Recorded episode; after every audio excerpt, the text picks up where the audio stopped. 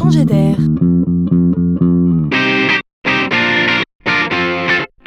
C'est la chronique de Laurent Collen. Il faudra s'habituer un jour à l'idée, car c'est devant nous, que les véhicules autonomes, c'est-à-dire sans conducteur, occuperont notre espace de vie. Difficile à imaginer? D'une certaine manière, c'est un peu comme si notre voiture se déguisait en taxi. D'ailleurs, posons-nous la question des taxis de demain. Franchement, croyez-vous qu'il y aura encore des taximans? Imaginez un monde dans lequel vous n'auriez qu'à signaler votre position pour qu'un taxi vous géolocalise et vienne à vous.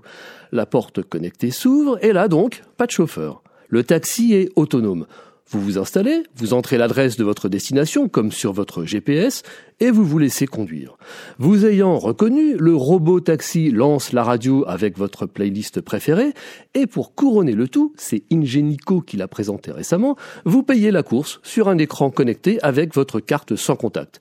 Mais aussi pourquoi pas toutes sortes de services qu'il suffit d'inventer comme le covoiturage ou toutes sortes de propositions commerçantes sur votre passage. Certains pensent même que la voiture deviendra un canal de vente à part entière. Nous entrerons bel et bien dans l'ère des robotaxis.